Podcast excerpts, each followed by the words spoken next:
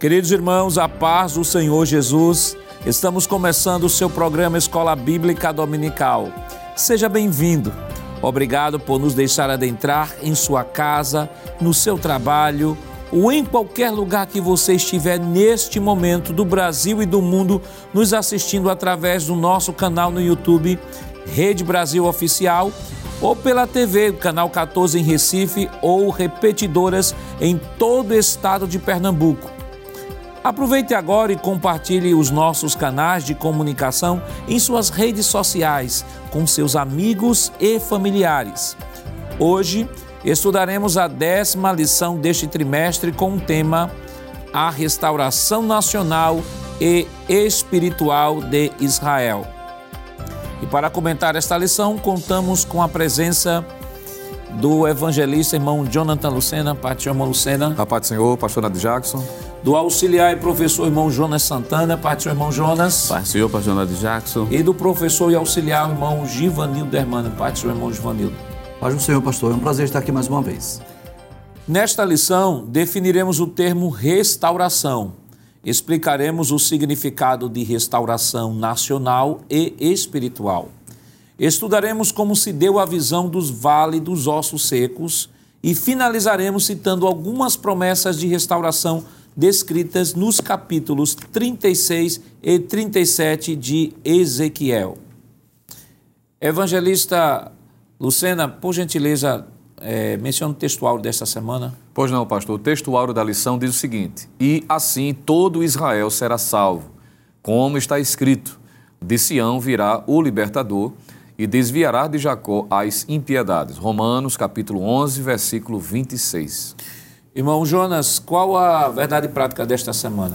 Pois não, pastor. Nossa verdade prática diz: a chamada divina restauração tem a ver com o restabelecimento espiritual e social de quem se arrepende. Irmão Givanildo, quais os objetivos da lição desta semana? Muito bem, a lição possui três objetivos. O primeiro é apresentar o significado da visão do Vale de Ossos Secos. O segundo é explicar a dispersão dos judeus entre as nações. E o terceiro e último, constatar o milagre do século XX. A leitura bíblica em classe para a lição desta semana está em Ezequiel, capítulo 37, versículos do 1 ao 14. Acompanhe conosco. Veio sobre mim a mão do Senhor, e o Senhor me levou em espírito e me pôs no meio de um vale que estava cheio de ossos, e me fez andar ao redor deles e eis que eram muito numerosos sobre a face do vale, e estavam sequíssimos. E me disse: Filho do homem, poderão viver estes ossos? E eu disse: Senhor Jeová, tu o sabes. Então me disse: Profetiza sobre estes ossos e dize-lhes: Ossos secos, ouvi a palavra do Senhor. Assim diz o Senhor Jeová a estes ossos: Eis que farei entrar em vós o espírito, e vivereis. E porei nervos sobre vós, e farei crescer carne sobre vós, e sobre vós estenderei pele, e porei em vós o espírito, e vivereis, e sabereis que eu sou o Senhor. Então profetizei como se me deu ordem e houve um ruído, enquanto eu profetizava. E eis que se fez um rebuliço, e os ossos se juntaram, cada osso ao seu osso. E olhei, e eis que vieram nervos sobre eles, e cresceu a carne, e estendeu-se a pele sobre eles por cima, mas não havia neles espírito. E ele me disse: Profetiza ao espírito, Profetiza, ó filho do homem, e dize ao espírito: Assim diz o Senhor Jeová: Vem dos quatro ventos, ó espírito, e assopra sobre estes mortos, para que vivam. E profetizei como ele me deu ordem. Então o espírito entrou neles, e viveram, e se puseram em pé, um exército grande em extremo. Então me disse: Filho do homem, estes ossos são toda a casa de Israel. Eis que dizem: os nossos ossos se secaram e pereceu a nossa esperança, nós estamos cortados. Portanto, profetiza e dize-lhes: Assim diz o Senhor Jeová: Eis que eu abrirei as vossas sepulturas, e vos farei sair das vossas sepulturas, ó povo meu, e vos trarei a terra de Israel. E sabereis que eu sou o Senhor, quando eu abrir as vossas sepulturas, e vos fizer sair das vossas sepulturas, ó povo meu, e porei em vós o meu espírito, e vivereis, e vos porei na vossa terra, e sabereis que eu, o Senhor, disse isso e o fiz, diz o Senhor. Queridos irmãos, estamos iniciando o seu programa Escola Bíblica Dominical, esta semana estudando a lição de número 10, que tem como título a restauração nacional e espiritual de Israel. Semana passada nós estudamos a lição sobre Gog e Magog, baseado nos capítulos 38 e 39 do livro do profeta Ezequiel, e naquela oportunidade nós justificamos né, o porquê estávamos estudando o capítulo 38 e 39 em decorrência da, da próxima lição, está estudando o capítulo 37. Né? Então, esta semana, embora seja uma lição posterior ao estudo do capítulo 38 e 39, né, nós estaremos voltando para o estudo do capítulo 37, e embora não mencionado aqui pelo pastor Ezequias, também pegando um pouquinho dali do capítulo 36, que menciona este momento da restauração de Israel. Então é importante, professor, como sempre mencionamos aqui no programa Escola Bíblica Dominical, que o professor estude o capítulo que está sendo trabalhado naquela lição. Esta semana nós estamos estudando o capítulo 37.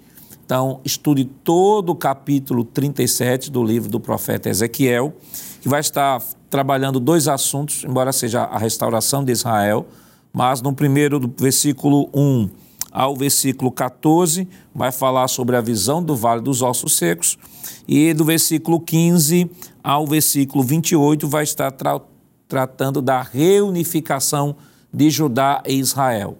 O pastor Ezequias, ele deixa claro que por questão de espaço, né, ele não, não abordou a partir do versículo 15, vai focar apenas no Vale dos Ossos Secos. Mas a visão do Vale dos Ossos Secos, por si só, evangelista Lucena, já é de bom tamanho, já tem muita coisa que pode ser extraída aí da, desta metáfora né, que, é, que é trazida pelo profeta Ezequiel. Perfeitamente, pastor. É, um dos capítulos não é, mais conhecidos deste livro é exatamente o capítulo de número 37 e o pastor Ezequias traz este foco ao comentário especificamente desse capítulo, porque ele, ele é um capítulo ilustrativo do tema que, o, que o, o profeta Ezequiel está tratando, principalmente quando nós iniciamos a leitura do capítulo de número 36, que está, de alguma forma, interligado com o 37. Eu diria, pastor, me permita fazer uma observação, que a mensagem que Deus havia dado ao profeta Ezequiel no capítulo 36 é exemplificada no capítulo de número 37 por ocasião dessa visão. É como se Deus estivesse usando um recurso visual para aquilo que ele já havia introduzido no capítulo de número 36, que é algo ainda hoje muito utilizado entre os professores, não é? Traz o ensino, não é, quanto ao seu conteúdo, mas a imagem ilustrativa facilita a compreensão. E o tema que está sendo tratado especificamente nesse capítulo 37 como ilustração é a restauração da nação de Israel, em dois aspectos, mas poderíamos destacar a, essa palavra restauração, que inclusive é colocado na lição como sendo a palavra-chave.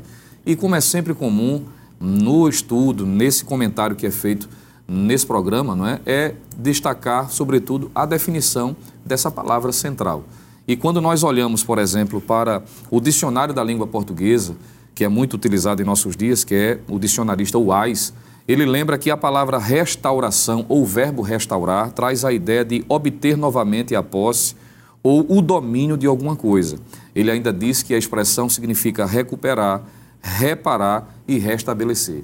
E embora a palavra restauração, né, pelo menos na versão corrigida, não, não apareça propriamente dita, mas existem alguns termos que faz a gente se reportar a esta passagem, ou a esta palavra, melhor dizendo. Por exemplo, se lermos o capítulo de número 36 e o versículo de número 24, Deus usa a seguinte expressão compartilhada aí neste texto, né? Ezequiel capítulo 36, versículo 24, diz assim: E vos tomarei dentre as nações, e vos congregarei de todos os países, e vos trarei para a vossa terra. É uma definição, não é, prática do que dissemos aqui, que é recuperar, restaurar, restabelecer, obter novamente a posse.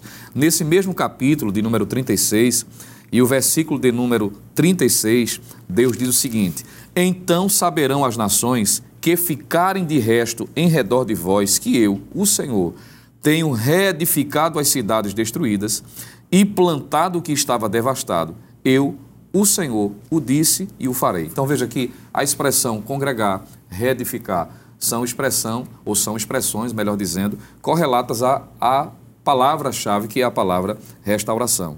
Quando nós olhamos a Bíblia de um modo geral, a propósito, há diversos tipos de restaurações retratados na Bíblia. Existe a restauração da saúde, isso pode ser visto em 2 Reis, capítulo 5.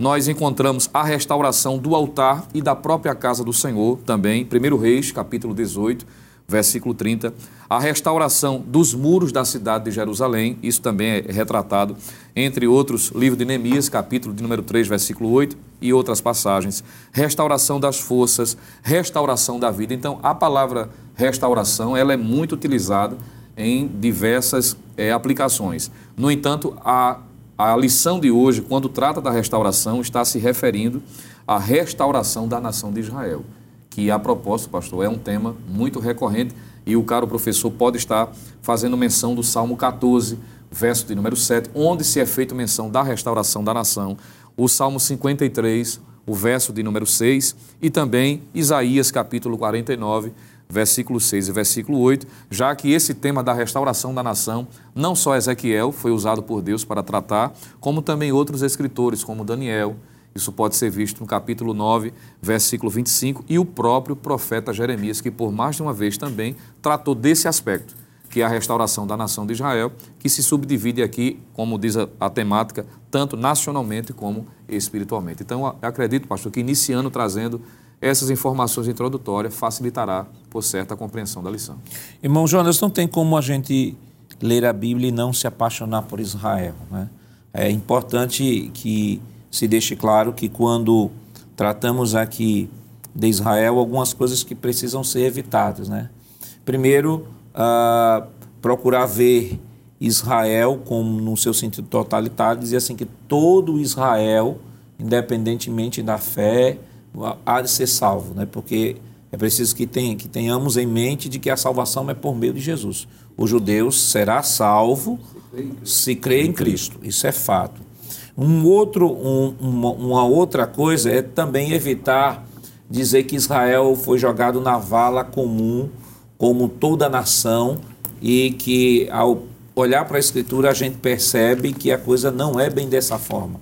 Nós temos, assim, só a título de, de revisão, né? nós temos aí Deus chamando Abraão, capítulo 12 lá do livro de Gênesis. Uhum. Depois de Abraão, você tem, você tem o seu filho Isaque que vai gerar os filhos, depois a família de Jacó, ela desce para o Egito, no Egito ele se desenvolve, forma as doze tribos, Deus chama Moisés, tira o povo do Egito, conduz o povo pelo deserto 40 anos, depois Moisés passa aí a, a o cajado aí para Josué, Josué adentra com o povo ali na, na, na Canaã, adentra com o povo em Canaã, depois nós temos um período chamado período dos juízes, porque é, é, Josué falece, continua aí os anciãos administrando o povo, mas houve uma interrupção aí em algum momento com relação aos anciãos que não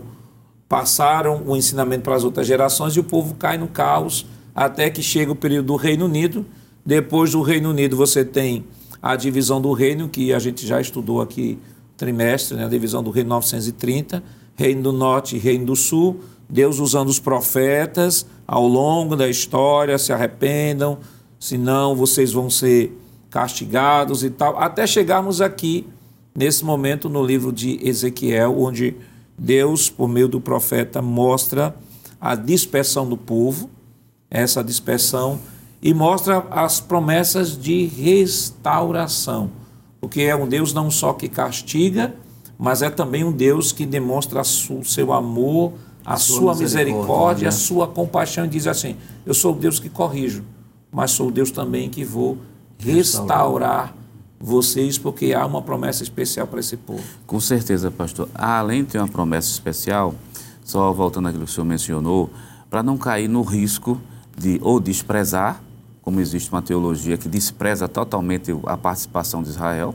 ou se não, supervalorizar ao ponto de dizer que todo Israel vai ser salvo, no sentido que todo judeu hoje vai ser salvo porque a profecia está se cumprindo porque se faz menção do capítulo 36 do livro de Ezequiel e do capítulo número 37, diz, já como Deus está restaurando a nação, logo todos os judeus hoje serão salvos. Não é bem assim, uhum. que a salvação passa pela pessoa bendita de nosso Senhor e Salvador Jesus Cristo. Então isso tem que deixar bem claro. Agora, por que é que Deus trouxe Israel? Primeiro, pela aliança que foi feita. Existe uma aliança registrada no capítulo 12 do livro de Gênesis, por, é, por sinal. Existe também é, Josué capítulo 1, versículo 5, 6 e 7, até o versículo 8, na verdade, mostrando que aquela terra seria dada a Israel. Mas é bom, professor, frisar uma coisa, que Deus está fazendo isso por amor ao seu nome. Aí tem um versículo que merece a nossa atenção. É, deixa eu começar por um versículo bem lá atrás mesmo, Deuteronômio, primeiro Deuteronômio, para mostrar que Deus está fazendo isso por causa da sua justiça. É, Deuteronômio capítulo 9 e o versículo número 4 e o 5, depois a gente faz a correlação é, do princípio existente lá no capítulo 36 do livro de Ezequiel. O capítulo 9 de Deuteronômio diz assim: Quando, pois, o Senhor teu Deus 9, verso 4. Quando, pois, o Senhor teu Deus os lançar fora de diante de ti, não fales no teu coração, dizendo, por causa da minha justiça, é que o Senhor me trouxe esta terra para possuir, porque pela impiedade dessas nações é que o Senhor as lança fora diante de ti. Não é por causa da tua justiça, nem pela retidão do teu coração, que entras a possuir a sua terra, mas pela impiedade das nações das nações, o Senhor teu Deus as lança fora diante de ti, para confirmar a palavra que o Senhor teu Deus jurou a teus pais, a Abraão, Isaac e Jacó. Então existe uma promessa, uma aliança que foi feita com Abraão, Isaac e Jacó, e Deus está atendendo justamente, e ainda está dizendo Israel, não é por causa da tua justiça, não é pelo teu mérito. Aí vamos encontrar isso no capítulo 36, o mesmo princípio do livro de Ezequiel o professor pode ler esse versículo, que é um versículo que eu acho extremamente importante, que é o capítulo 36 e o versículo 22 diz assim: Dize, portanto, a casa de Israel: Assim diz o Senhor Jeová: Não é por vosso respeito que eu faço isso, ó casa de Israel, mas pelo meu santo nome que profanaste entre as nações para onde foste, e eu santificarei o meu grande nome que foi profanado entre as nações, a qual profanaste no meio delas. E as nações saberão que eu sou o Senhor, diz o Senhor Jeová, quando eu for santificado aos seus próprios olhos. Então Deus está dizendo: a restauração está acontecendo não é por causa dos atos de vocês, não é algo meritório. A gente já consegue ver aqui um ato de graça da parte de Deus, Isso. que Deus está dizendo, é por causa do meu nome que vocês profanaram, mas agora eu vou santificar ele, ou melhor, fazer visível, reconhecido em toda a terra, por causa da restauração. E vale mencionar também, aqui essa questão de restauração, que o capítulo 36, versículo 19, versículo 22, que não foi lido, versículo 24, eu vos tornarei isso aqui é tão impactante na história, não somente da nação, não somente na teologia, mas na história do mundo. Porque o que é o, que é o mais comum, qual é o convencional? As nações, elas se espalham e depois nunca mais se juntam. É o comum. O idioma, depois que ele desaparece, ele não ressurge novamente. Israel foi uma nação que ficou dispersa por diversos países. Deus congregou novamente essa nação e depois, além disso, para provar que era ele que estava fazendo aquilo, o idioma, que Israel estava espalhado por diversas nações. Então, os idiomas eram os mais plurais do mundo. O mais, pelo menos na lógica humana, vamos dizer assim, como o inglês é, é, é a língua padrão praticamente do mundo hoje, comércio, por que Israel não falaria inglês? Não, Israel passou a falar a língua hebraica. Quer dizer, até os linguistas, até aqueles que são contra Israel, dizem assim: é impossível que uma nação que morra volte e volte com a língua que estava lá atrás. Sim, tem modificações, mas é o hebraico, é Deus cumprindo literalmente a sua promessa. Por causa do nome de Deus, ele diz: por causa do meu nome, eu estou trazendo vocês de novo. Então, isso já é um ato de graça mostrado no Novo, no Antigo Testamento. E remete também para o Novo, né? A questão da graça divina. O senhor falou de aliança aí, citando Deuteronômio. Eu lembrei, irmão Joanildo, que houve um momento de crise de Israel lá no deserto. Né? Israel ficou com o coração muito duro e Deus chegou para Moisés e disse: Moisés, eu vou destruir esse povo e de ti eu vou criar um novo povo. Uma outra nação. Aí Moisés diz assim: a Deus, Senhor. O que, é que vão dizer de ti? Lembra-te da aliança. Né? Da aliança que tu fizeste com, com Abraão. Abraão, Isaac e Jacó, né? É interessante, pastor, que nós podemos até é, remeter isso lá ao passado, né? Essa promessa feita através de Abraão, Isaac e Jacó, que nele serão benditas todas as famílias da terra. Deus já tinha um propósito de, através de, da descendência, da semente de Abraão, enviar o Cristo, o Messias. Então, por trás dessa restauração, nós não vemos apenas a restauração de um povo ou de uma nação, nós vamos ver algo muito mais amplo, muito mais abrangente, né? Então, que período foi esse que Ezequiel profetizou? Quando os judeus estavam em Babilônia. Então, já tinha ido a primeira e a segunda leva, e quando ele escreve o capítulo 37, tudo leva a crer que já tinha ocorrido definitivamente a queda de Jerusalém. Como estava o coração dos judeus?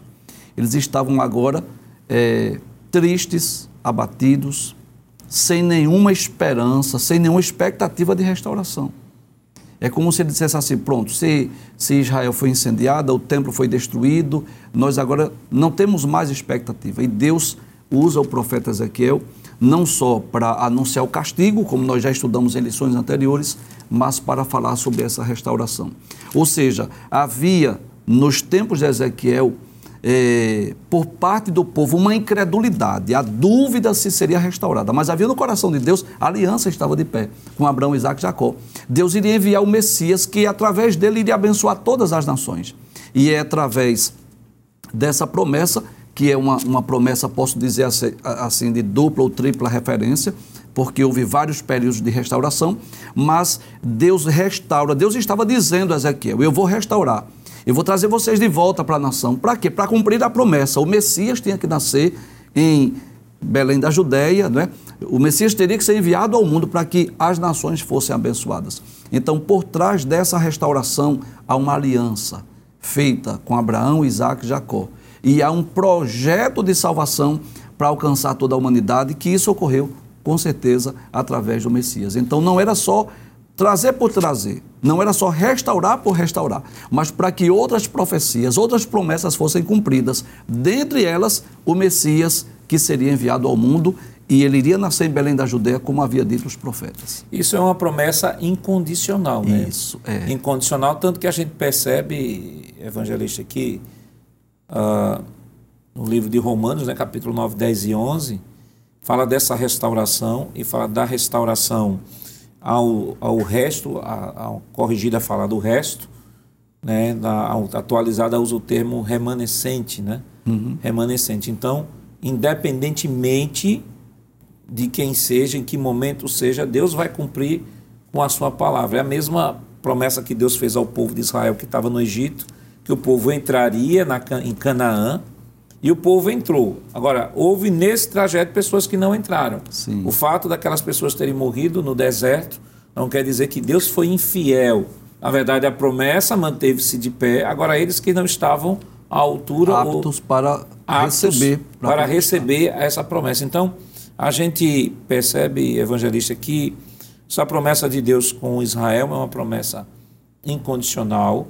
Vale destacar de que não quer dizer que o indivíduo, por ser judeu, ele vá ser salvo. Paulo deixa isso claro em Romanos, no capítulo 2, que o verdadeiro israelita não é aquele que é da carne, né, mas o que é do coração. Mas a gente já percebe claramente um Deus que fez uma aliança, um Deus que é fiel para cumprir com a sua palavra e um Deus que tem por finalidade maior mostrar o seu nome entre as nações, não o caráter meritório de Israel, porque Israel, não, Deus não estava fazendo isso porque Israel era melhor do que qualquer nação, mas muito mais Deus se tornar conhecido entre as nações através da nação de Israel.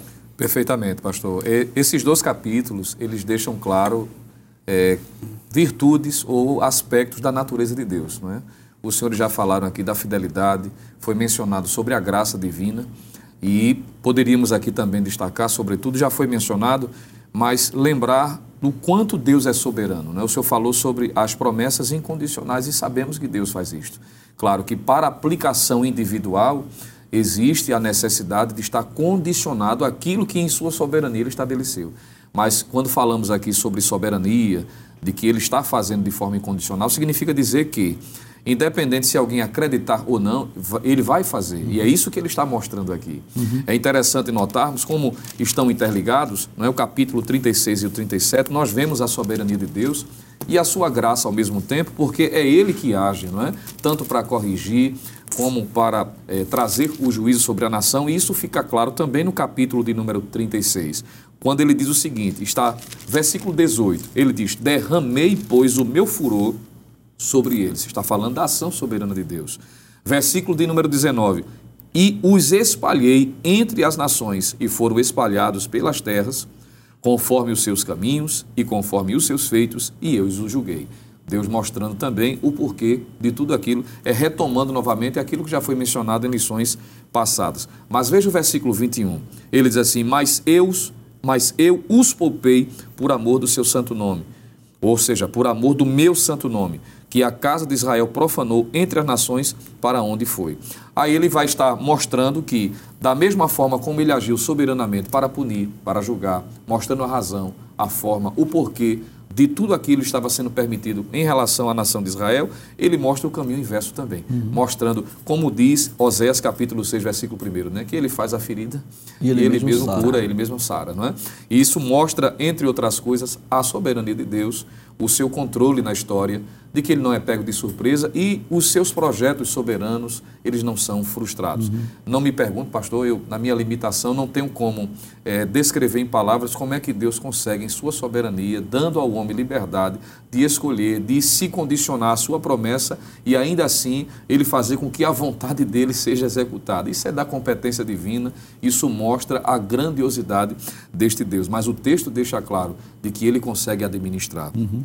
E ele mostra que ele também vai agir para restaurar. Isso fica claro, por exemplo, no versículo 23, e eu o santificarei, ou seja, e eu santificarei o meu grande nome. Versículo 24, e vos tomarei dentre as nações. Veja que ele está mostrando a sua grandiosidade. Versículo 26, e vos darei um coração novo. Versículo 27, e porei dentre vós o meu espírito. Versículo 28, e habitareis na terra que eu dei a vossos pais versículo 29, eu vos livrarei de todas as vossas imundícias. Veja que Deus está mostrando a sua grandeza. Uhum. Primeiramente para a nação de Israel. Ele está dizendo, eu vou fazer isso com vocês. Uhum. Mas existe uma, uma, uma ação, vamos dizer assim, missiológica, será que eu posso usar essa expressão?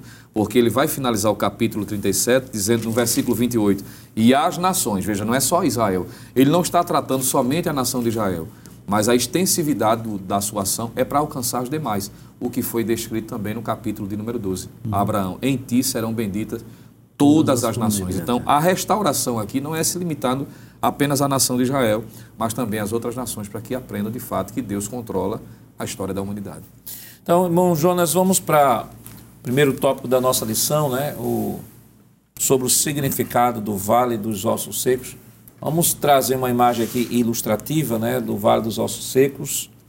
É, os ossos secos aí Vamos lá, e o Vale dos Ossos Secos seria mais ou menos isso que, que Ezequiel teria visto em sua visão, os ossos todos misturados, um vale de morte, né? E que e aí voltamos ao ponto de número um da nossa lição, primeiro tópico, sobre o significado dos, de ossos secos. O que é que a gente já pode comentar? Já podemos dizer ao professor e fazer referência ao próprio texto bíblico de Ezequiel, capítulo 37, versículo 1 e versículo 2, porque diz assim: Veio a minha mão do Senhor e o Senhor me levou em espírito.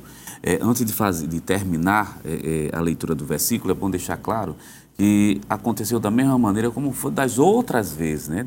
O profeta não está sendo teletransportado fisicamente, uhum. quer dizer, ele está tendo uma visão da uhum. parte de Deus e essa visão mostra um vale que estava cheio de ossos. Quer dizer, na, na, na figura que foi demonstrada aqui na tela, é, eu acho que é uma representação bem típica. São ossos totalmente misturados. Não dá para dizer, na verdade, de quem são aqueles ossos. Dá para dizer que é um vale de morte. Vale de ossos secos significa vale de morte.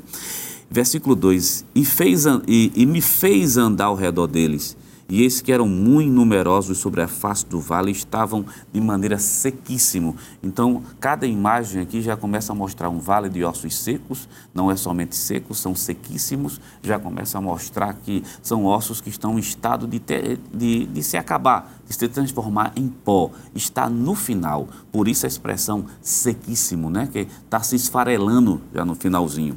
E disse-me, versículo 3, e me disse, filho do homem, poderão viver estes ossos? E eu disse, Senhor Jeová, tu o sabes. É incrível como Deus pergunta e depois ele responde, melhor Ezequiel responde, tu sabes, Senhor, porque o vale são muitos ossos, os ossos estão sequíssimos ao ponto de ficar em, em, em farelos. Quer dizer, é uma situação tão atípica que o próprio profeta, que tem intimidade com Deus, diz assim: Senhor, só quem pode dizer isso aqui é tu. Então Ezequiel está acostumado com milagre, os outros estão.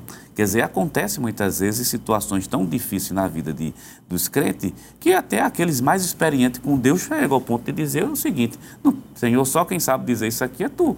Aí veja o versículo 4. Então me disse: profetiza sobre esses ossos e diz-lhe, ossos secos, ouve a palavra do Senhor. Assim diz o Senhor Jeová: estes ossos, eis que farei entrar em vós o espírito e vivereis. Olha o versículo 6. E porei nervos sobre ele, e fareis crescer carne sobre vós, e sobre vós estenderei pele, e porei em vós o espírito, e vivereis, e sabereis que eu sou o Senhor. O versículo número 11, aí dá a interpretação, o significado real de quem são esses ossos, que até o presente momento é uma visão. Aí vem a interpretação. Versículo 11. Então me disse, filho do homem, estes ossos são toda a casa de Israel. Eis que dizem: os nossos ossos secaram e pereceu a nossa esperança. Essa última parte do versículo, nós estamos cortados, quer dizer, corresponde literalmente ao sequíssimo, esfarelado, se esfarelando na verdade. E disse: acabou a esperança, a gente está cortado, não tem mais jeito. Aí, aí é quando Deus chega dizendo: esses ossos são vocês é impossível aos olhos humanos ser reerguido aí um grande exército, mas eu tenho condições de transformá-lo num grande exército. Irmão Givanildo, aí nós vamos já para o significado, né, que o irmão Jonas já adiantou. Então, os ossos secos está falando da falta de esperança, Isso. do desespero, da, da tristeza, exato. da incredulidade diante daquela situação. Daquela circunstância, né? Irreversível. Humanamente, sim. Então eles não tinham. Não tinham mais esperança. Não tinham mais esperança. É, é, porque enquanto foi a primeira leva que foi, por exemplo, Daniel, a segunda leva que foram os 10 mil judeus, ainda havia uma esperança, uma expectativa de eles retornarem. Até porque os falsos profetas haviam dito que o período do cativeiro seria apenas de dois anos.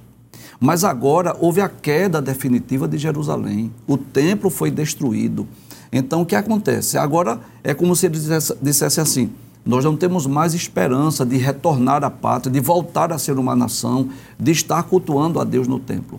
E é interessante que é nesse momento de desespero, de incredulidade, de dúvida, quando a gente não vê saída, quando a gente não vê solução, é nesse momento que Deus age. Né? A Bíblia está repleta de exemplos assim, que quando os recursos humanos acabam, é hora de Deus agir. E Deus se utiliza de Ezequiel para dizer assim: olha, esses ossos secos é a casa de Israel. Quero reler mais uma vez, versículo de número 11.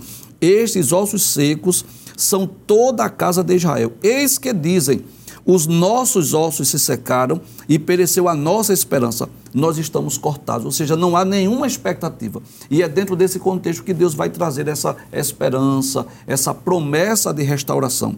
Versículo 12: profetiza e diz-lhes: Assim diz o Senhor Jeová: Eis que eu abrirei as vossas sepulturas e vos farei subir, desculpe, e vos farei sair das vossas sepulturas, ó povo meu e vos trarei a terra de Israel. Deus estava dizendo assim: eu vou restaurar vocês. Eu vou restabelecer mais uma vez a nação e vocês vão poder voltar mais uma vez. É bom lembrar isso. Nunca foi propósito de Deus que o povo saísse da sua terra. Nunca foi. Ocorreu por causa da rebeldia, da rebelião, da desobediência, da incredulidade, da idolatria e por outros fatores, né? o fato deles não respeitarem, por exemplo, o ano sabático do descanso da terra mas o Deus que leva o povo para outras nações, porque não foi o poderio de Nabucodonosor e nem da Babilônia, mas foi a mão de Deus, é o Deus que restaura. E a gente sempre costuma dizer né, que esse período do cativeiro babilônico foi uma espécie de hospital da restauração para curar o seu povo da idolatria. Então, Deus estava dizendo: Eu vou levá-los, eu vou castigá-los, mas no tempo oportuno eu vou trazê-los o povo estava sem esperança, né? Almeida, Nova Almeida atualizada diz assim: fomos exterminados. Mas quais as promessas de Deus para este povo que já tinham perdido a esperança? Mas isso nós estaremos comentando depois do nosso rápido intervalo. Voltamos já.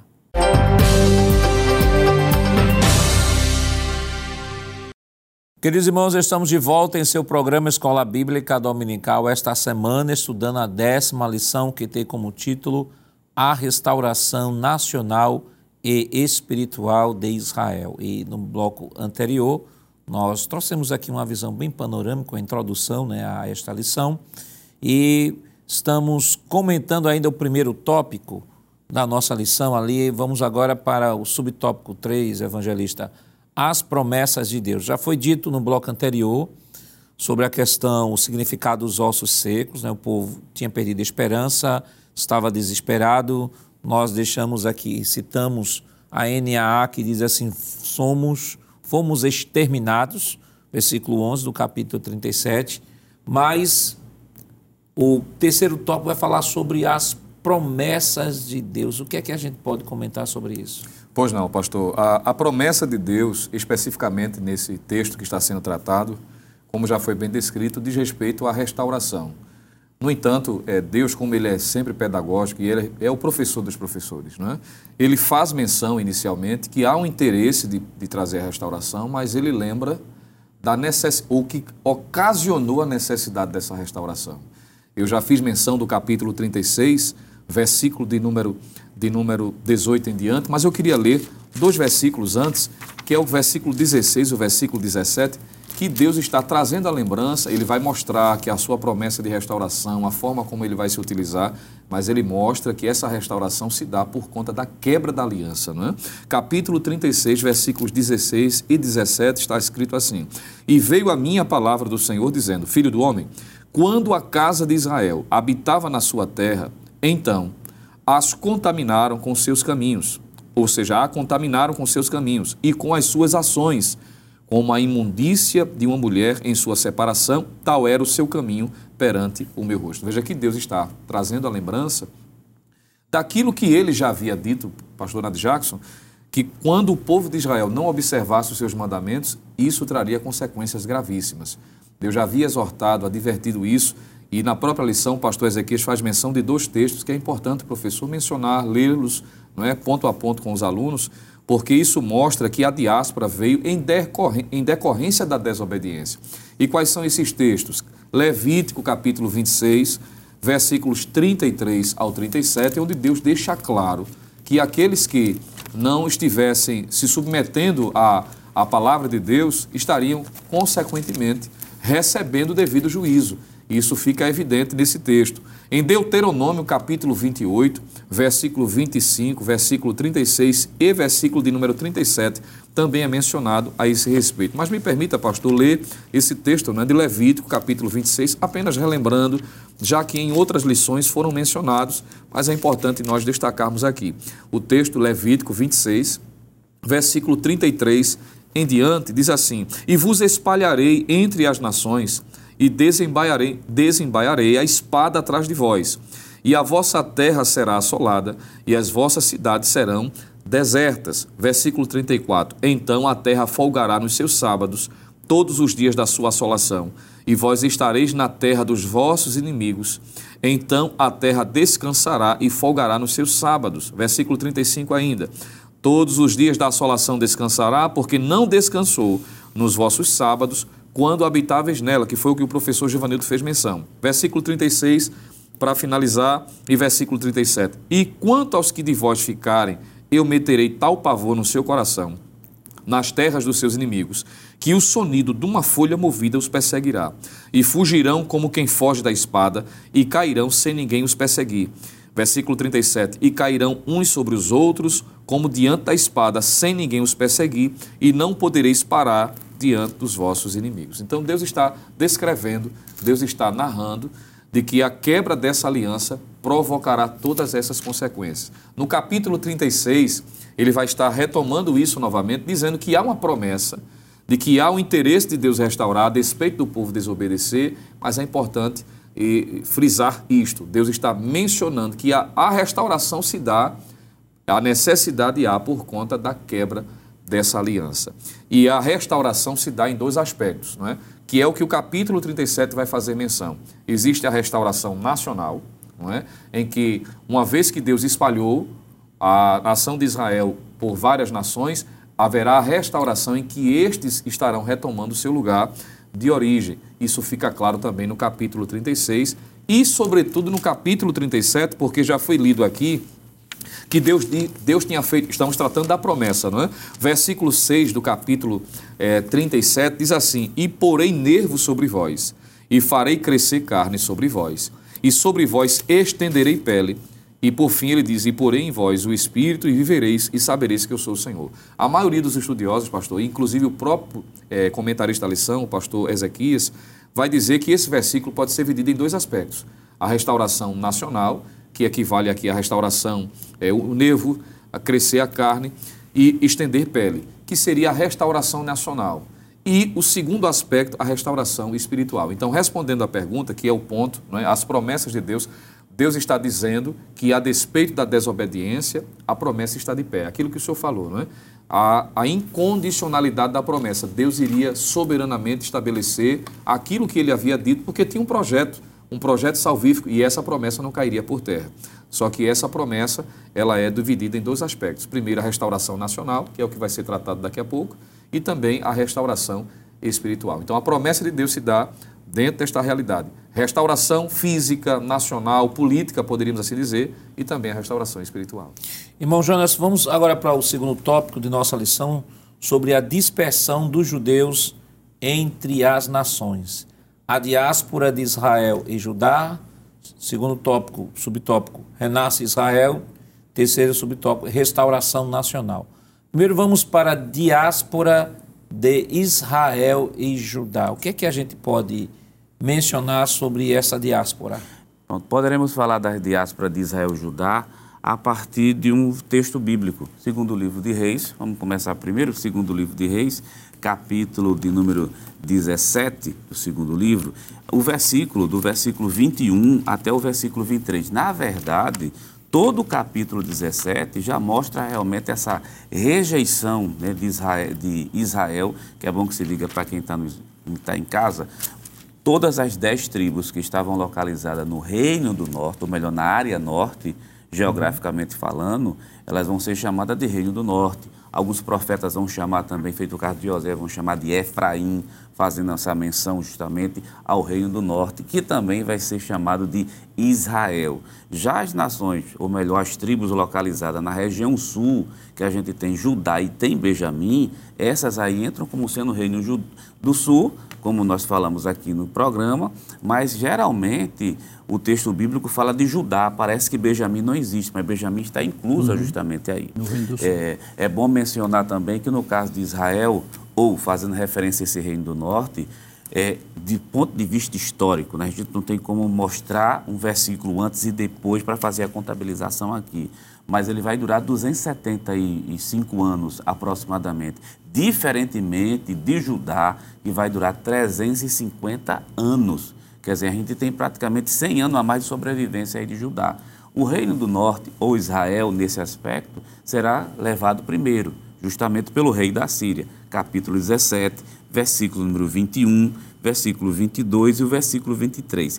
As causas disso estão justamente no versículo 9, que diz: E os filhos de Israel fizeram secretamente coisas que não eram retas contra o Senhor seu Deus e edificaram altos em todas as suas cidades, desde a torre dos Atalaia até a cidade forte. Versículo 23 diz assim: Até que o Senhor tirou a Israel de diante da sua presença, como falara pelo ministério de todos os seus servos, os profetas, assim foi Israel transportado da sua terra à Síria, onde permanece até o dia de hoje. Né?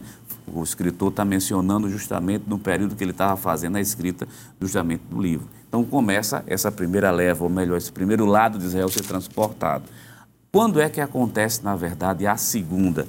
Ano 605. Aí está lá na lição da escola bíblica dominical, foi feito no ano 605 a.C., quando o rei Nabucodonosor subiu, é, é, subordinou Joaquim, rei de Judá, aos babilônicos. Aí você tem o capítulo 24, versículo 1 e versículo 2, Daniel, capítulo 1, versículo 1 e o 2. Então, a gente tem o Judá sendo transportado, aí vamos dizer, que vai ser transportado, já foi dito aqui, em três levas consecutivas, não é uma, uma única leva. Então, Judá vai ser todo transportado justamente para onde? Para a Babilônia. Então, a gente já tem essa, essa primeira diáspora. Aí, para quem está em casa, o que é diáspora? É dispersão, quer dizer, uhum. espalhado.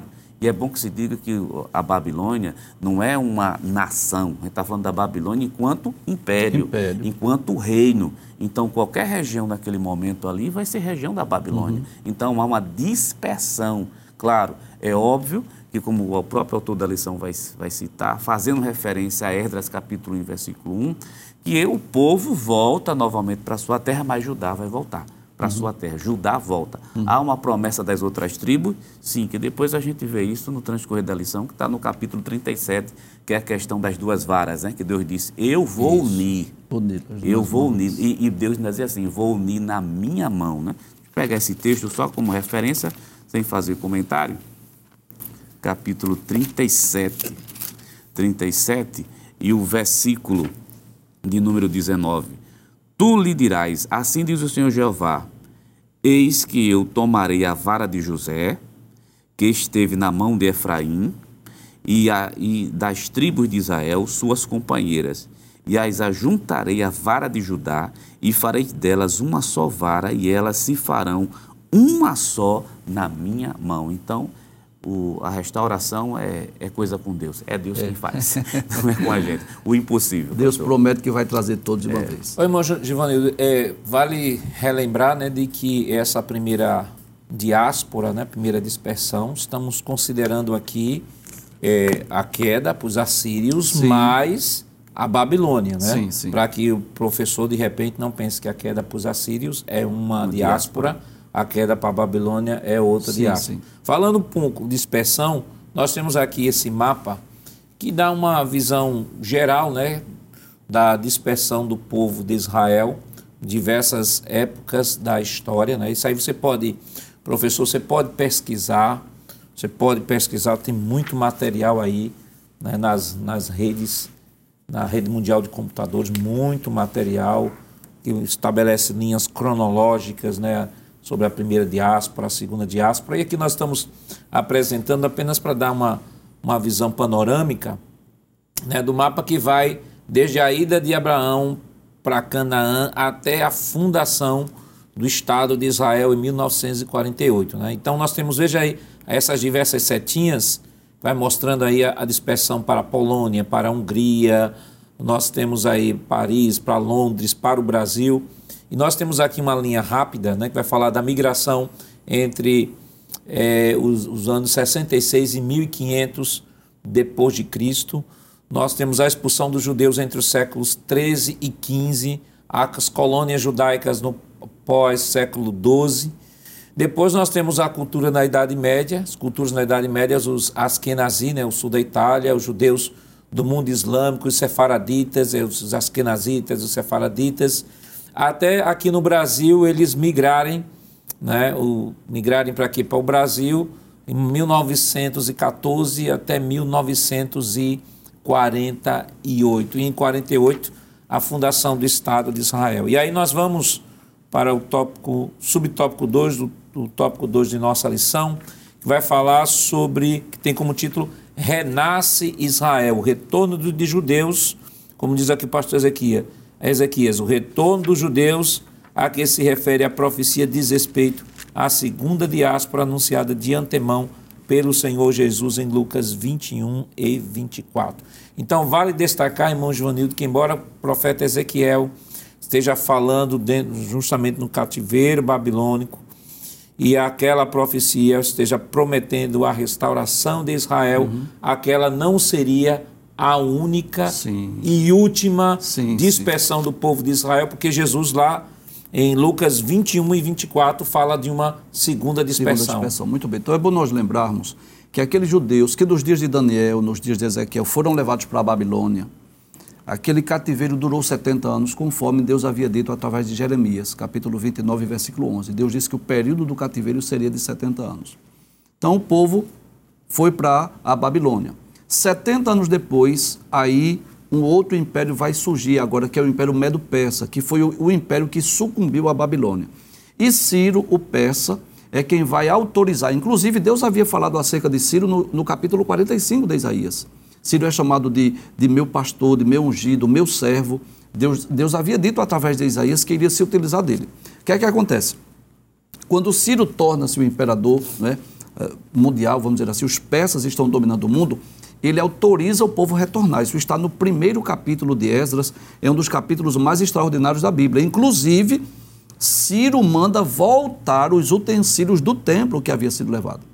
Eu diria que isso era loucura no aspecto humano, porque Ciro estava mandando um, o povo escravo voltar, ele tinha mão de obra barata, e ele mandou os utensílios, que eram de ouro, que, que eram materiais valiosos, mas ele manda o povo retornar. Então o povo volta, né? Retorna em três levas, com Zorobabel para reconstruir o templo, com Esdras para restaurar o culto e com Neemias para restaurar os muros, depois, claro, no período do rei Artaxerxes. Esse povo retorna. Estiveram na, na sua pátria por mais ou menos seis séculos. Eles voltaram em 536 até o ano 70 da era cristã, aproximadamente seis séculos depois, é que ocorre a, a invasão, mais uma vez, de Jerusalém. Já, já agora, no período do Império Romano, o general Tito invade Jerusalém incendeia a cidade, destrói o templo e os judeus são dispersos. Então é, é mais uma dispersão agora, e dessa vez a dispersão não durou apenas 70 anos, durou quase 20 séculos, quase 2 mil anos. Então, do ano 70 da era cristã até maio de 1948. E nós vamos perceber nesse tópico, quando diz renasce Israel, que fala exatamente desse período onde, mais uma vez, Israel foi reconhecida como nação. Então, aquela profecia de Ezequiel, daquela restauração daquele vale de ossos secos, eu posso dizer que ela tem ao menos um duplo ou triplo período de, de cumprimento diferente. Já se cumpriu nos dias de Esdras, Neemias, Zorobabel, primeira vez. Já se cumpriu em maio de 1948, quando Israel voltou a ser uma nação, é o que está no segundo tópico, segundo subtópico da lição, mas aponta ainda para o futuro, para o reino milenial, quando os judeus que estão dispersos do mundo inteiro vão voltar à sua pátria. Então, em partes, essa profecia já se cumpriu, o povo judeu já retornou, Israel voltou a ser uma nação, mas ainda existe um aspecto futuro, que são os judeus que estão dispersos, que vão voltar para habitar em Jerusalém, no reino milenial de Cristo. E quando, ah, falando sobre o renascimento de Israel, né, o texto de Lucas, né, 21, 21, 24, diz assim, aqui na nova Almeida atualizada, cairão a fio da espada e serão levados cativos por todas as nações, e até os tempos dos gentios se completem, Jerusalém será pisada por eles. Aí, irmão eh, evangelista Lucena, entra aí o que nós chamamos de lacuna profética. Né? Não, não, não tem como estudarmos o capítulo 37 de Ezequiel, o capítulo 36, 38, 39, sem considerar e sem colocar na bateria em conexão a profecia das 70 semanas de Daniel, uhum. do capítulo 9, versículo 24 ao 27, mostrando que cumpriram-se 69 semanas, haveria um intervalo, e nesse intervalo é o que Jesus aqui profetiza o tempo dos gentios, onde a igreja ela entra dentro dessa lacuna profética, até depois de Israel voltar ao cenário que é o que irmão Givanildo falou, novamente Israel voltará à sua terra, terá o governo do Messias no milênio, mas isso é claro, é o assunto da próxima semana. Mas no sentido geral, o que nós queremos dizer é que não tem como a gente entender esta restauração sem partir da pressuposição da profecia das, das 70 semanas. Perfeitamente, pastor. E é interessante quando a gente percebe esses detalhes proféticos, isso facilita a compreensão, sobretudo, de o quanto Deus é detalhista e as coisas vão se encaixando perfeitamente. Enquanto os senhores estavam falando e mencionando esses detalhes que o próprio texto apresenta, à luz da história também, porque aspectos dessa profecia, como já foi bem descrito, foram cumpridos e estão se cumprindo. Né?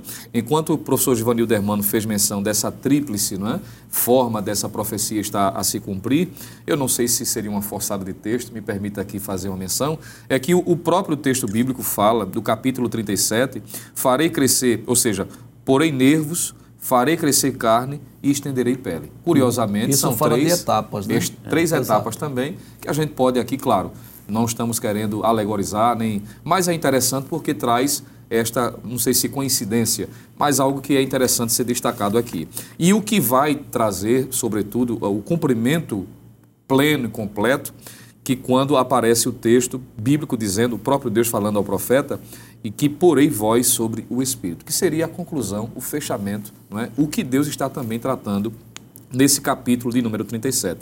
Então, essa lacuna em que a igreja está sendo, não é, vamos dizer, está em evidência, mas isso não significa dizer, como o senhor falou a, a início, né, que Israel foi rejeitada, que Israel está fora do projeto. Em Romanos capítulo 11, o próprio apóstolo Paulo vai dizer de que Deus não deixou não é, de dar uma atenção especial a essa nação. Uhum.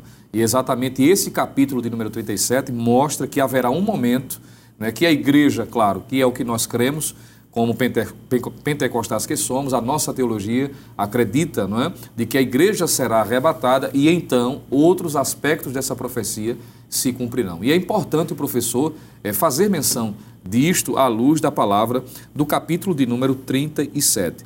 E o que é destacado aqui, é, de forma muito frequente, e a gente pode, claro, já vai ser tratado isso agora, mas antecipar, de que essa ação, essa restauração nacional, que vai também ser dado a oportunidade de Deus restaurar espiritualmente.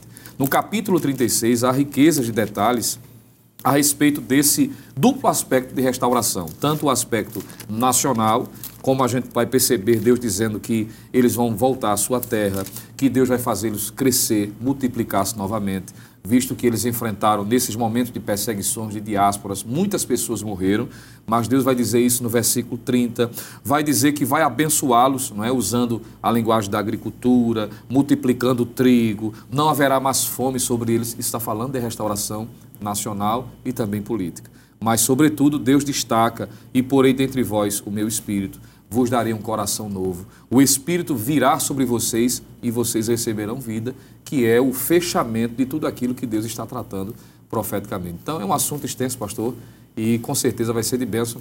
E o professor também fazer menção desses aspectos ou essas etapas da profecia do capítulo 37. Irmão Jonas, o evangelista citou aqui o versículo 8, que eu acho que é importante né, para o professor que está nos acompanhando é, compreender. O versículo 8 diz: Olhei e eis que apareceram tendões sobre os ossos, e cresceram as carnes, e eles se cobriram de pele, mas não havia neles o espírito.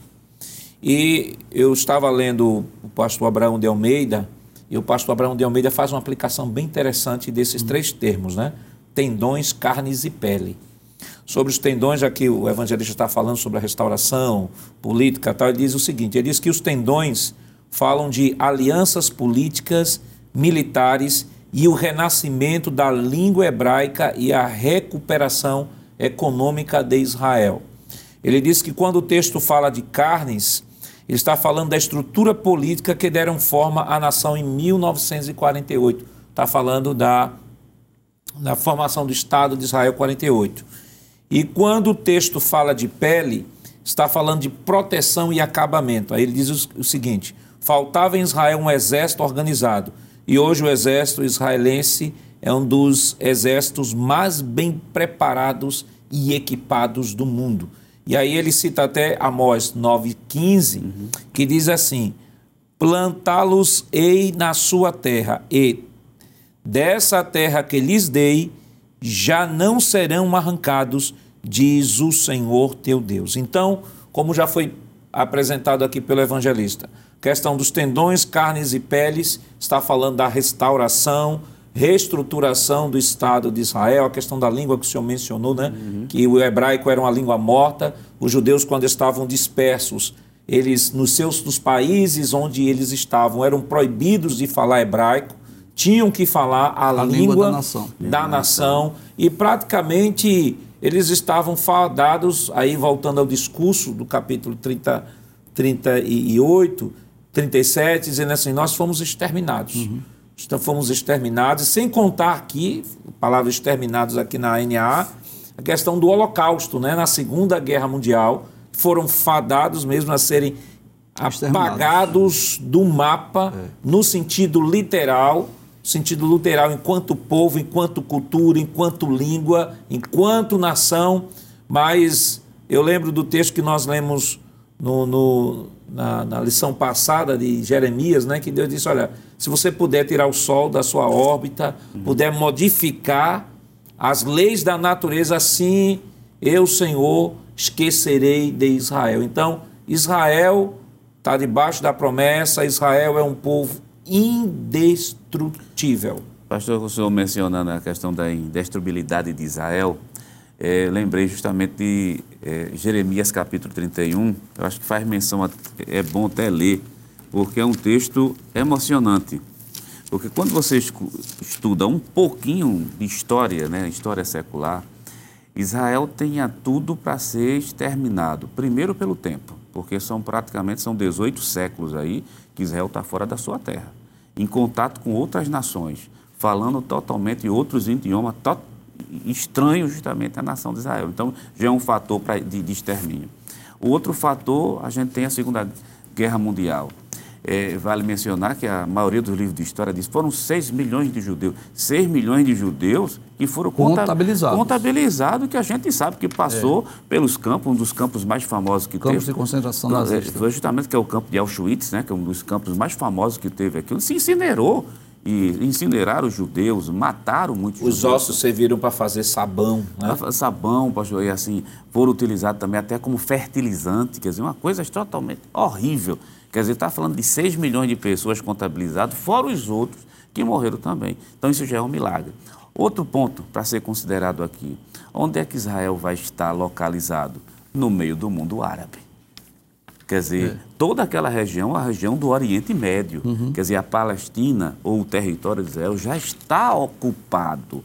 E você vê uma nação chegar com base em uma promessa bíblica e se fixar no lugar, e depois a ONU, que tem que levar em consideração, que é outro milagre também aqui, a ONU se reuniu justamente no ano de 1948, e vale mencionar que é 27 de novembro de 1947, quando justamente, justamente na primeira Assembleia Geral das Nações Unidas, presidida por um brasileiro, Oswaldo Aranha, quando pronuncia justamente Israel como sendo um Estado, como sendo uma nação. E aí nós temos a imagem aí do Oswaldo Aranha, né, o brasileiro que presidiu aquela Assembleia, e hoje Israel tem entre outras coisas, né, tem um maior carinho carinho e admiração pelo Brasil. E nós esperamos que nos próximos governos nós não venhamos perder nessa aliança é. né, por Israel. Porque, desculpe, sem dúvida, uma nação que abençoa Israel, que é amiga de Israel, Perfeito. Deus vai abençoar.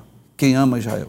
E as nações que se tornam inimigas de Israel, inevitavelmente vem o castigo, o juiz de Deus. Né? Verdade, fazer cor aqui a, a fala aqui do meu professor, que conosco, que é uma nação que valoriza Israel, que abençoa Israel, é bíblico, não é uma, não é uma coisa de uma denominação que está dizendo não, é a palavra de Deus quem garante, a outra nação também vai ser abençoada.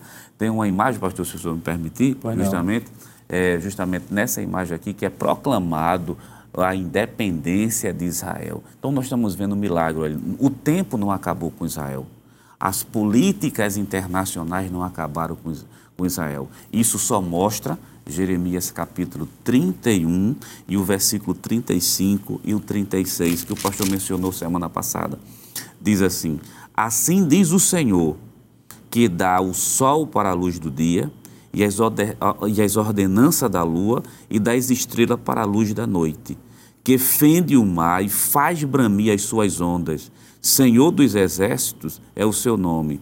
E se é, desviarem estas ordenanças de diante de mim, diz o Senhor, deixará também a semente de Israel de ser uma nação diante de mim para sempre. Versículo 37, assim diz o Senhor: Se puderem ser medidos os céus para cima e sondados os fundamentos da terra para baixo, também eu rejeitarei toda a semente de Israel por tudo quanto fizeram, diz o Senhor Jeová. Quer dizer, Deus está dizendo uma coisa que é simples para os seres humanos resolver. Se você puder mudar toda a lei da física, então Deus deixa de amar Israel. Né? E é bom dizer, deixa eu só mencionar aqui que, de vez em quando, pode ser que alguém diga assim, não, mas já quebraram a lei da física, a lei da gravidade. Ninguém quebrou a lei da gravidade. Gente quebrasse a lei da gravidade, a gente não estava aqui. A gente se aproveita dela para voar. Então ninguém quebra a lei. O que, Deus o que Deus estabelece está estabelecido. Então, se alguém quiser poder quebrar as leis naturais, e se alguém também conseguir medir a altura dos céus, pronto, então Deus deixa de amar Israel. Como essas coisas não vão acontecer, então Deus ama Israel e, Deus, e a promessa de Deus está é, sobre Israel. Então não tem como, né, irmão Givanildo, por exemplo, um cristão ser antissemita. Não, de forma alguma. Até porque Jesus era judeu, né? É, exatamente. Então, é, nós precisamos amar a Israel, orar por Israel, né? Prosperarão aqueles que amam, não é assim que diz a palavra de Deus, né? É, Salmo 122, o verso de número 6, é uma promessa para aqueles que amam, para aqueles que oram por Israel. Salmo 122, o verso de número 6 diz assim: Orai pela paz de Jerusalém, prosperarão aqueles que te amam. Então, isso tanto fala do cristão na sua individualidade, como também as nações, né? É, é uma promessa que Deus fez a Abraão: eu vou abençoar os que te abençoarem e eu vou amaldiçoar os que te amaldiçoarem. Então, aquela promessa não era para um homem apenas, mas para uma descendência. Todas, inclusive, nós podemos ver isso nos últimos anos. É simples nós constatarmos isso. Veja que nos últimos anos nós tivemos um governo que apoiou Israel e nós vamos ver a produção do Brasil, o agronegócio batendo recordes. Por quê? É um princípio bíblico. A nação que está a favor de Israel, que ora pela paz de Israel, qual é a tendência natural? É abençoar. Foi Deus que disse: Eu vou abençoar quem te abençoar. Agora, quando um povo ou uma nação se distancia de Israel, torna-se inimiga, opositor de Israel, qual é a tendência? A maldição.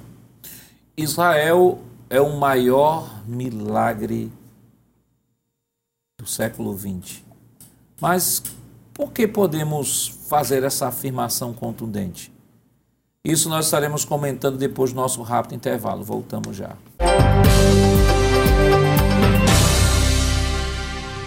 Queridos irmãos, estamos de volta em seu programa Escola Bíblica Dominical para o último bloco. Lição esta semana estamos estudando a décima que tem como título A Restauração Nacional e Espiritual de Israel.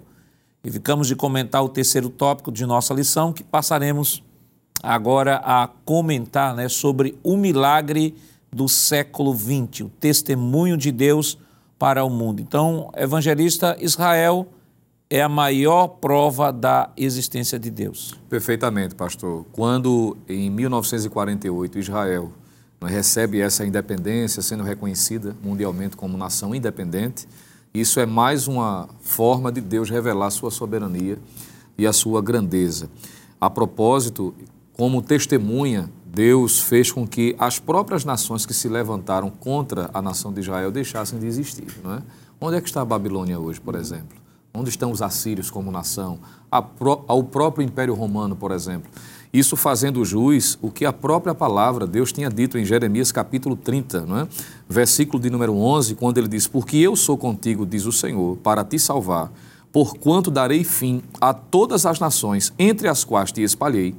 A ti, porém, não darei fim, mas castigar-te-ei com, com medida e de todo não te terei por inocente. Então, está aqui, mais uma vez, Deus mostrando a sua grandeza, o seu cumprimento, em que Ele é o Deus da história, não é? Ele controla eh, de acordo com a sua soberania, mostrando, sobretudo, de que aqueles que se levantaram contra a nação de Israel pereceram e hoje a nação continua de pé, mostrando a sua soberania. Irmão Jonas, nós temos uma foto aí, né, no dia né, em que Israel foi reconhecido como nação. No mundo aí nós temos a comemoração, a bandeira de Israel e vamos comentar o subtópico 2 do tópico 3 da nossa lição, o status de Jerusalém entre as nações. O que é que a gente pode comentar? Essa imagem, pastor Jackson, mostra um momento, é uma imagem histórica, numa foto histórica, foi o um momento quando Israel teve a sua independência declarada.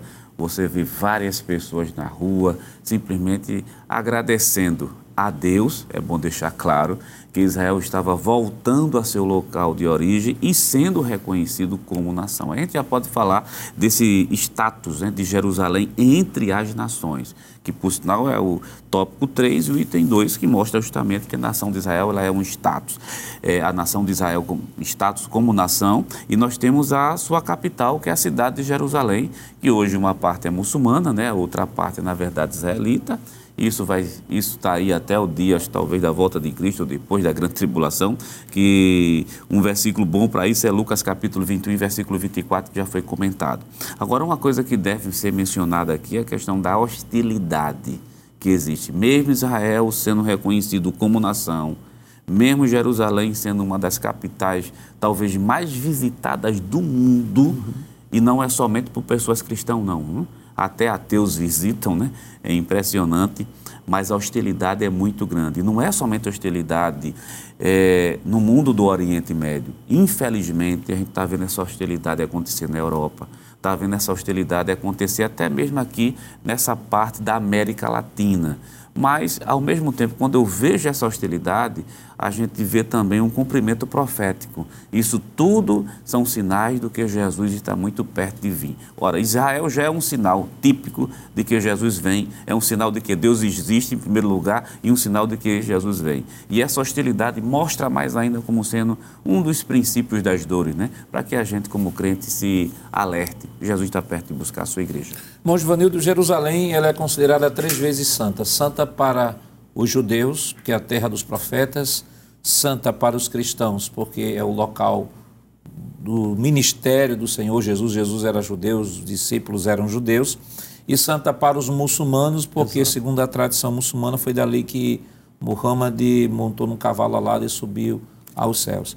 Existem é, cidades muito mais importantes, muito mais bonitas, muito mais pomposas ao redor do mundo, mas Jerusalém é o centro de todas é, de todo o noticiário. Né? Se uma pessoa jogar uma pedra em um tanque israelense já vira noticiário internacional.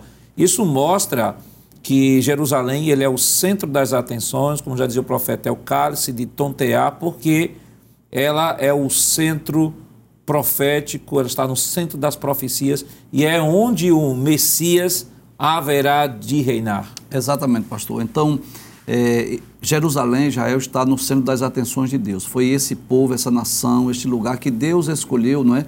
Para a realização dos seus eternos propósitos.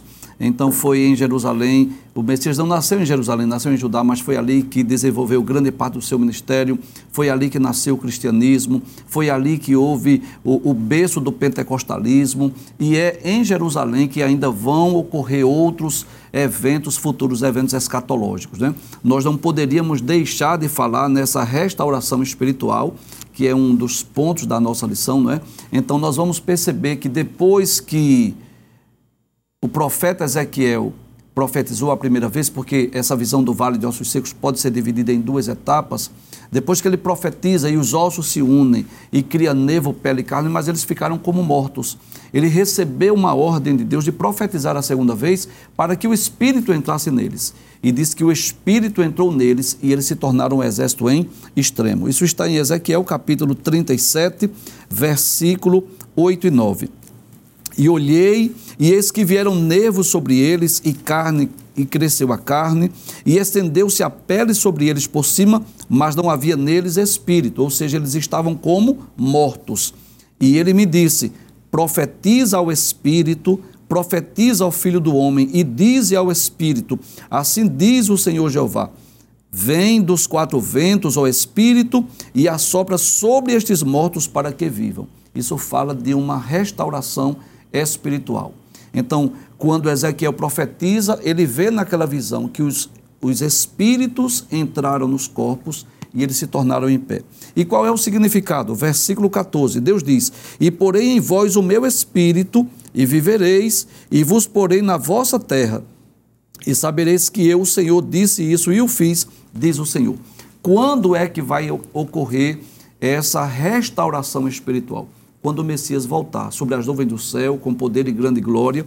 Isso está lá em Zacarias, capítulo de número 12 e o versículo de número 10, que é exatamente a ocasião onde ocorrerá a restauração espiritual de Israel. Diz assim: Zacarias capítulo 12, versículo 10. E sobre a casa de Davi e sobre os habitantes de Jerusalém derramarei o espírito de graça e de súplicas, e olharão para mim a quem traspassaram. Isso é Jesus quando voltar sobre as nuvens do céu com poder e grande glória. E o plantearão como quem planteia por unigênito, e chorarão amargamente por ele, como se chora amargamente pelo primogênito. Então, ainda existem eventos futuros que vai ocorrer em Jerusalém. Então, esse ódio, essa hostilidade contra Israel, contra Jerusalém, a mídia internacional que se opõe e procura levar o mundo contra Israel, isso é algo demoníaco, diabólico. Mas é em Jerusalém que Cristo voltará. Os judeus verão Jesus descendo sobre as nuvens do céu com poder e grande glória. Isso na segunda fase da sua segunda vinda.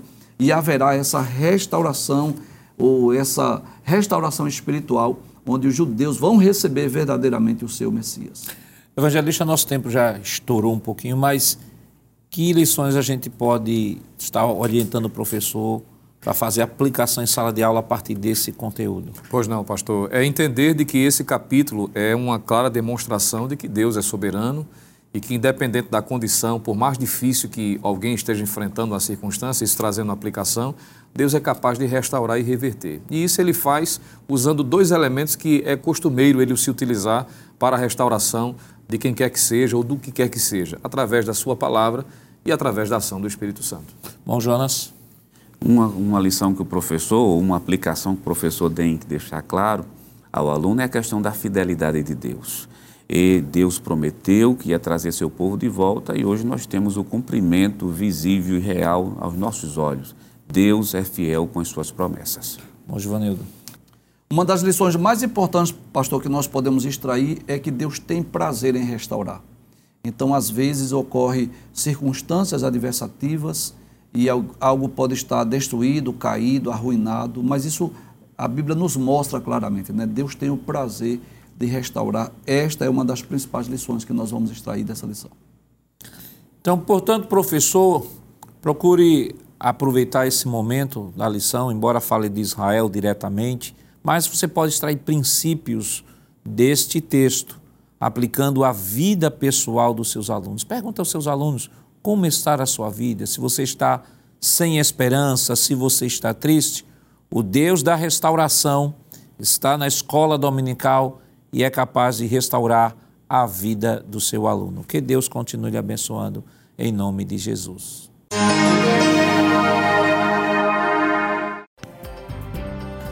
Chegamos ao final deste programa. Hoje estudamos a décima lição com o tema A Restauração Nacional e Espiritual de Israel. Na próxima semana estudaremos a décima primeira lição com o título A Visão do Templo e o Milênio.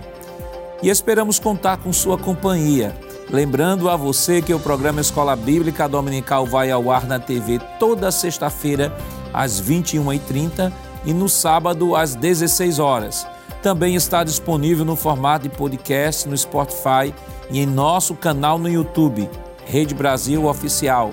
Acesse o canal, se inscreva, ative o sininho e compartilhe nossa programação. Obrigado por sua audiência e até o próximo programa. Que a graça do nosso Senhor Jesus Cristo, amor de Deus, nosso Pai, a comunhão do seu Santo Espírito estejam com todos hoje para todos sempre. Amém.